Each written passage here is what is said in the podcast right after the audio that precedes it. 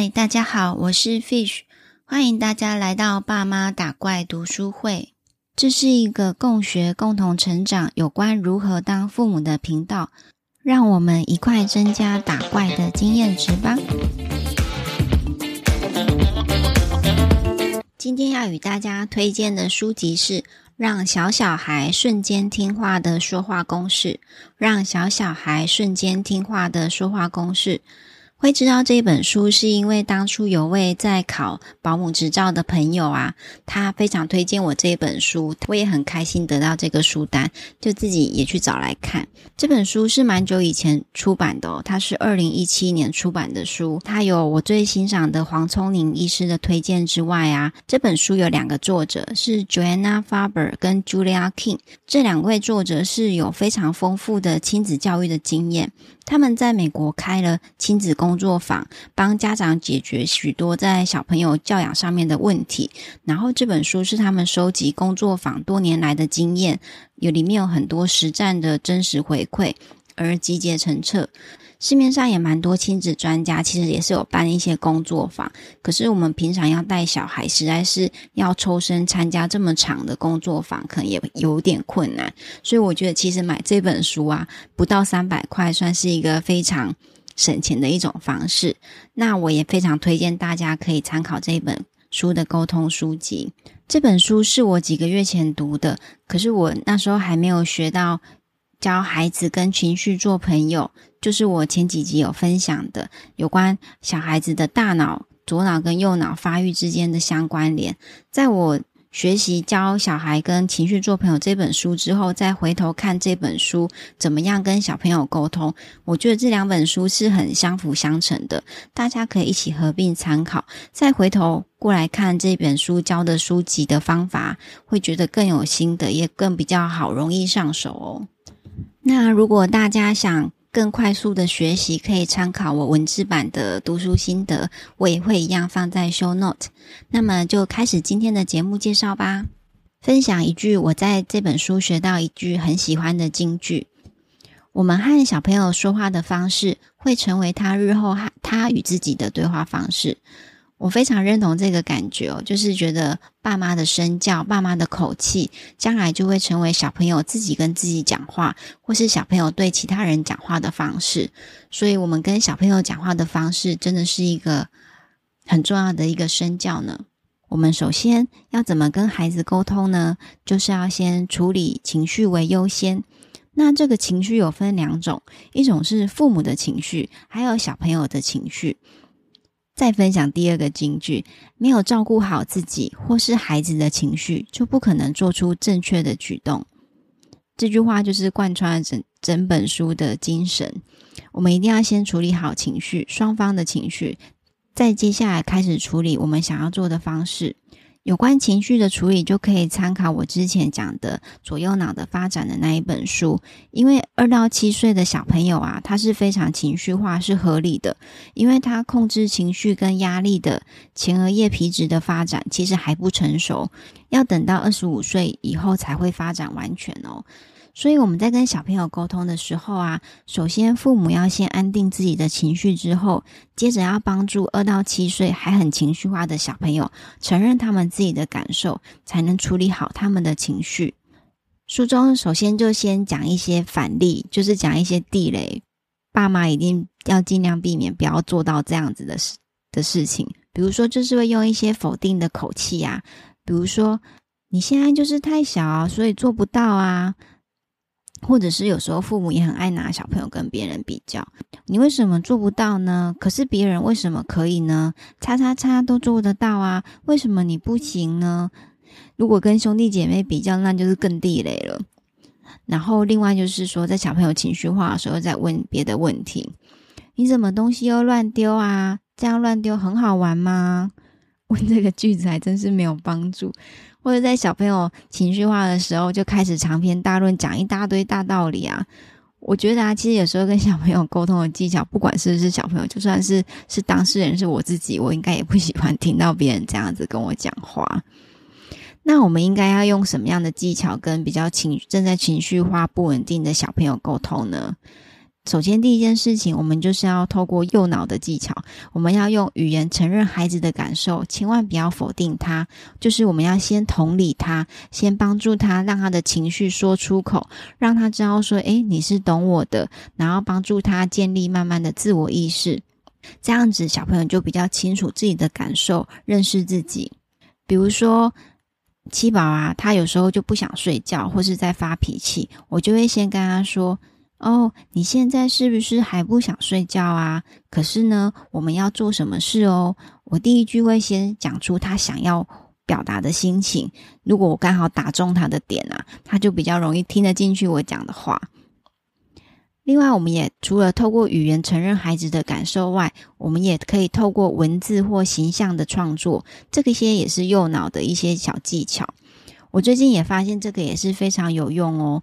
最近呢、啊，想要教小朋友吸鼻涕，然后我就画了说鼻涕在鼻子里是长什么样子啊？那如果在鼻子里吸不出来，它就会倒流到喉咙，就会卡住，喉咙就会咳嗽啊。我用别的颜色画出鼻涕，接着我是用画图的方式问他说：“那这样你觉得要怎么样才能把鼻涕清干净呢？”小朋友就自己说：“哦，那我要用吸的。”他自己推推理出来说，只好用吸鼻涕才可以把鼻涕清干净。我是因为用画画的方式，才让他可以理解这个方式。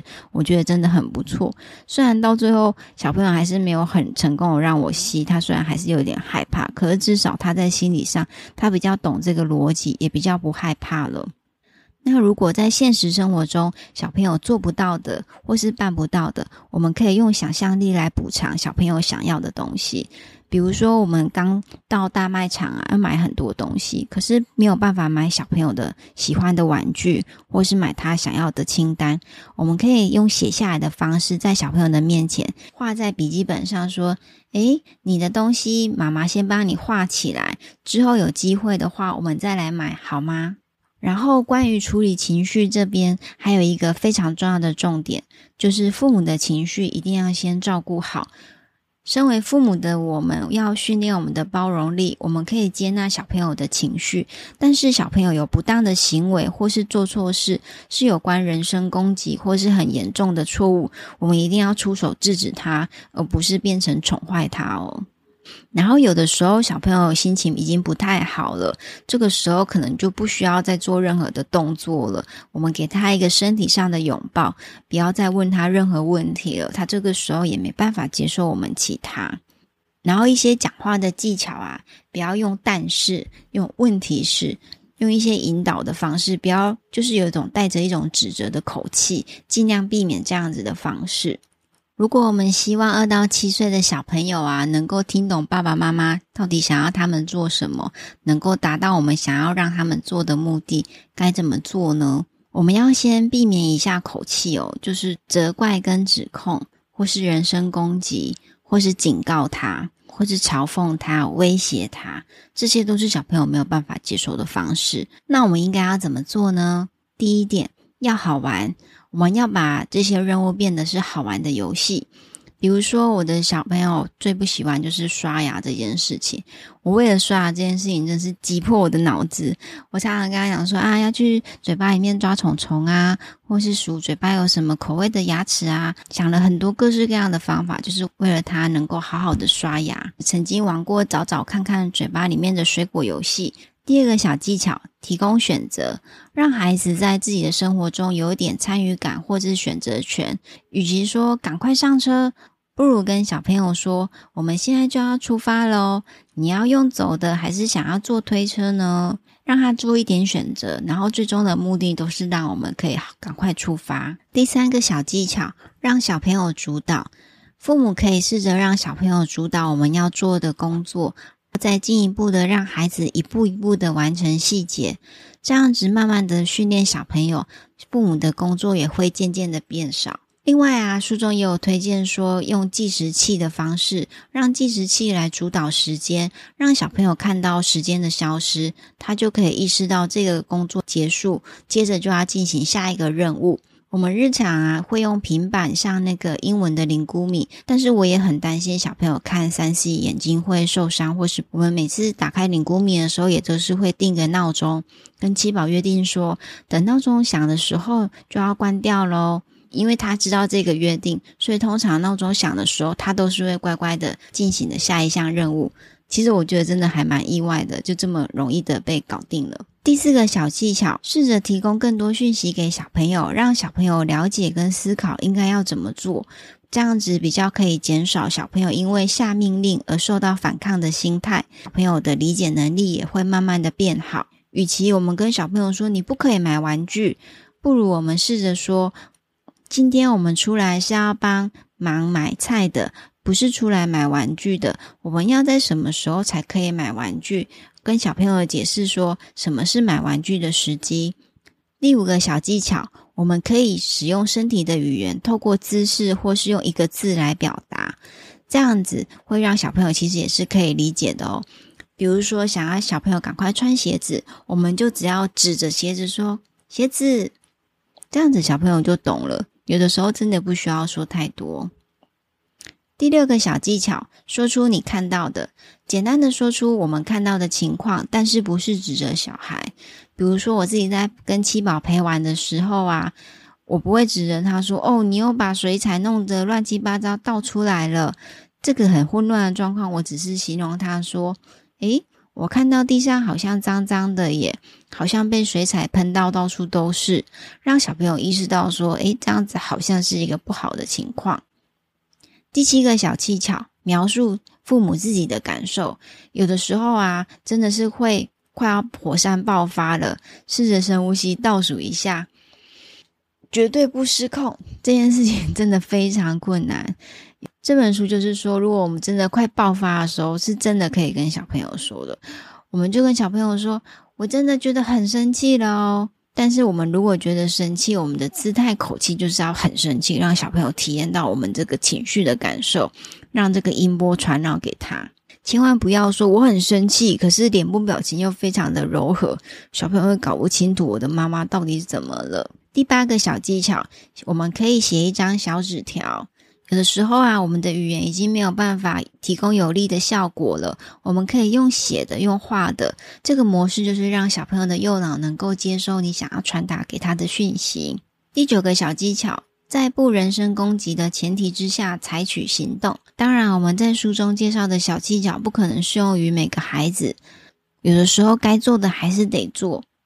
如果啊，你的小朋友在公园里就是忍不住丢沙子啊，或是攻击别人，或是溜滑梯硬要倒着爬，会影响到别人的时候，你就要直接跟小朋友制止他，跟他说：“我们现在没办法这样子做，因为怎么怎么样，要让他知道这样子是不行的。”上述分享了与小朋友沟通的技巧之外，接着要分享我在这本书学到最大最大的重点，就是我们要怎么如何处理亲子冲突呢？如果小朋友做错事或是犯错的时候啊，父母很多都会认为应该要惩罚小朋友，让他改过，让他自行承担这样子的做法。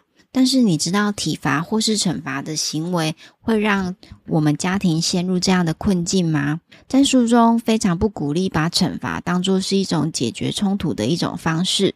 为什么呢？因为啊，如果你是用惩罚的方式来解决冲突的话，你这次惩罚的效果不大，你下一次就会越罚得越严重。就好像以前我们考试的时候，如果考不好，一次打五下，下一次打十下，接着打十五下。但是根本就没有改善效果啊！小朋友只是更害怕，或者是更讨厌这件事情。另外一个例子，惩罚并不能解决问题。比如在幼儿园，不善于团体生活的小朋友可能会因为咬人而受到惩罚，但是他咬人而惩罚他，他并不能改善他他咬人的这个行为。如果我们遇到个性很倔强的孩子啊，他受到惩罚，他就会下定决心要抵抗权威，受到惩罚反而更容易产生行为的偏差。惩罚还有可能会模糊焦点，反而让小朋友错过真正应该要学习的教训。惩罚并不会让小朋友产生解决问题或是弥补过错的想法，只会让他们更自私的思考事情，逃避现实，而且可能还会想一些小技巧来躲过这个惩罚。就算惩罚真的有效了，小朋友再也没有犯错，但是我们却会为这个惩罚付出一个极大的代价。什么代价呢？就是我们小朋友的内心啊，其实他的内在小孩可能就会出现了恐惧、胆怯或是攻击的行为，会出现在他以后的成人行为之中。说了这么多惩罚不好的缺点，那我们怎么样与孩子一块解决冲突呢？第一个小技巧。表达我们的感受，用非常强烈的方式。当小朋友做出危险的行为时，就大声地说：“现在马上住手，不可以！”用出指责意味，因为有的时候小朋友年纪很小，他真的不懂得危险。第二个方法，要必须让小朋友知道怎么样弥补错误，改变小朋友的行为跟态度。最快的方式就是带着他一块弥补错误，让孩子有学习的机会。惩罚会打击他的自尊心，我们可以一块跟他弥补错误，可以提高他的自信心，认为自己一个是可以做好事的人。比如说，小朋友把东西弄倒了，地上弄脏了，我们就跟小朋友一起学习打扫，让他一起擦地板。第三个技巧，当小朋友犯错的时候，或是做不当行为，我们提供选择给他。比如说，在游乐园的时候。不守规矩、不合群，那么我们就可以跟小朋友说：“我们现在暂时不可以玩溜滑梯了。我看得出来你不想要排队，但是你可以去旁边玩荡秋千，或是玩沙坑，给你决定。”还很小的小朋友啊，他有时候犯错啊，或是做不对的事情，我们必须要引导他的注意力到别的地方。我们提供给小朋友适当的选择，就可以把他的精力带到更适合他的活动之中。第四个小技巧，在不发生人身攻击的前提之下，我们要赶快采取行动。我们要把重点在当下的安全跟情绪的顾虑，以及之后的解决方法。比如说，我现在就要带你去草皮上玩，我们去把球拿过来吧。我们换一个地方，又不会撞到别人。我现在需要把你扣在婴儿车的安全带上，这样子你才不会被车子撞到。我知道你不喜欢，但是我们走到公园，你就可以下来了。我们要跟小朋友讲清楚，我们现在要替他做的事跟为什么。第五点，与孩子一块讨论解决的方案。书中有解释为什么奖励是一个很危险的行为呢？因为奖励啊，通常不会说明问题的根源。反而是源自于高傲的姿态、不为人知的黑暗面。当我们提出奖励的时候啊，其实语言的背后是带着有威胁的意味。如果你不按照我的做，你就没有办法得到我要给你的奖励。我们可以利用一些说话的技巧，只要赶快把积木收好，我们就可以出去玩了。让孩子知道后面有更好玩的活动等着他。另外啊，书中也有提出隔离处罚，也不是一个很好的做法。因为啊，有时候比如说让孩子罚站啊、面壁思过，其实啊，孩子并不知道问题的原因在哪里，他应该要怎么样改善这个行为。研究发现，最能激起动机的三大要素为：第一个，自主权。如果我们可以跟小朋友一起讨论解决的，他就可以透过这个方案更认识自我、了解我作为主导。如果我们可以跟小朋友讨论解决方案，就也可以。引起发展他内在的本能。另外，跟小朋友讨论解决方案，还有一个非常大的优点，就是可以让小朋友感觉到自己的行为是有价值跟意义的。如果我们跟小朋友一块讨论的解决方案用在他们身上，就特别的会有效，因为这个步骤是引导小朋友思考，同时家长也给予正确的讯息，接着我们就可以一块的实践。如果我们从小就采取跟小朋友一起共同合作的解决方案，他会跟着小朋友一起长大。当孩子慢慢成熟后，他的解决问题的能力就会更加成熟。父母当然不可能永远一直保护着孩子，这样子的方式可以帮助孩子到陌生或是新的世界时，本身就有解决问题的能力。而且一起讨论解决方案的过程，也是父母跟孩子之间的情感连结。父母真心的考虑孩子的感受，征求孩子的意见，也会让孩子的心房向我们敞开。书中提供的一些方法，还有一些沟通的技巧，结果小朋友都没有办法得到改善，那这时候该怎么办呢？这句话就是说，调整你的期待，真的就是调整你的期待，尤其是与众不同的孩子啊，更需要父母的理解。有的时候，小朋友的发展不一定能够符合我们的期望。比如说，我很小的时候带七宝去上团体课啊，他并没有办法好好的安静坐在团体课的教室里。这个时候，我们就应该要调整我们自己的期待，而不是试图改变小朋友的行为。有的时候，小朋友的行为真的是因为他的行为发展还没有到那个阶段，小朋友真的就是勉强不来的，反而是父母要调整自己的期待。像戒尿布的快慢也是啊，因为有很多家长因为戒尿布的关系，让亲子之间搞得很夸张。有的时候是因为父母没办法接受我的小朋友还不会戒尿布。小朋友有时候今天做得到，并不代表疲倦的他明天也做得到。孩子的心情、身体每天都会有新的变化。有的时候他今天会的技能，并不代表他明天就会。这对父母来讲是一一个不容易适应的事情。最后，为什么有时候沟通还是无效呢？我们有两个生理的基本要求，一定要好好的满足。一个就是肚子饿，或者是想睡觉。如果小朋友有的时候是肚子饿，或是没睡饱，或是没睡好，睡眠不足，情绪就会很差。有的时候只是很单纯的，只要满足了这两个生理上的需求，让孩子吃得饱、睡得好，很多亲子上的问题都非常轻松就迎刃而解了。最后还是要再跟大家推荐一次这本书。这本书的内容真的很精彩，里面有手足吵架啊、挑食啊、爱告状啊、说谎、不收拾，很多状况题的实战经验，真的是我一集 Podcast 也说不完的。非常鼓励大家也可以去买这本书来好好看一看，一起交流沟通一下。希望今天的节目对你有帮助哦。最后再分享一句。当父母的最大的福利，就是这一次搞砸了，下一次还是有机会等着你。让我们不断不断的学习，成为更好的大人。我很开心你听到了这里，我想说声谢谢你。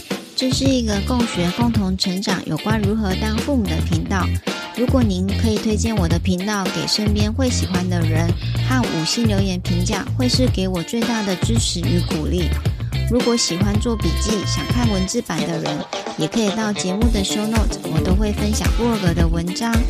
那么我们就下次再见喽，拜拜。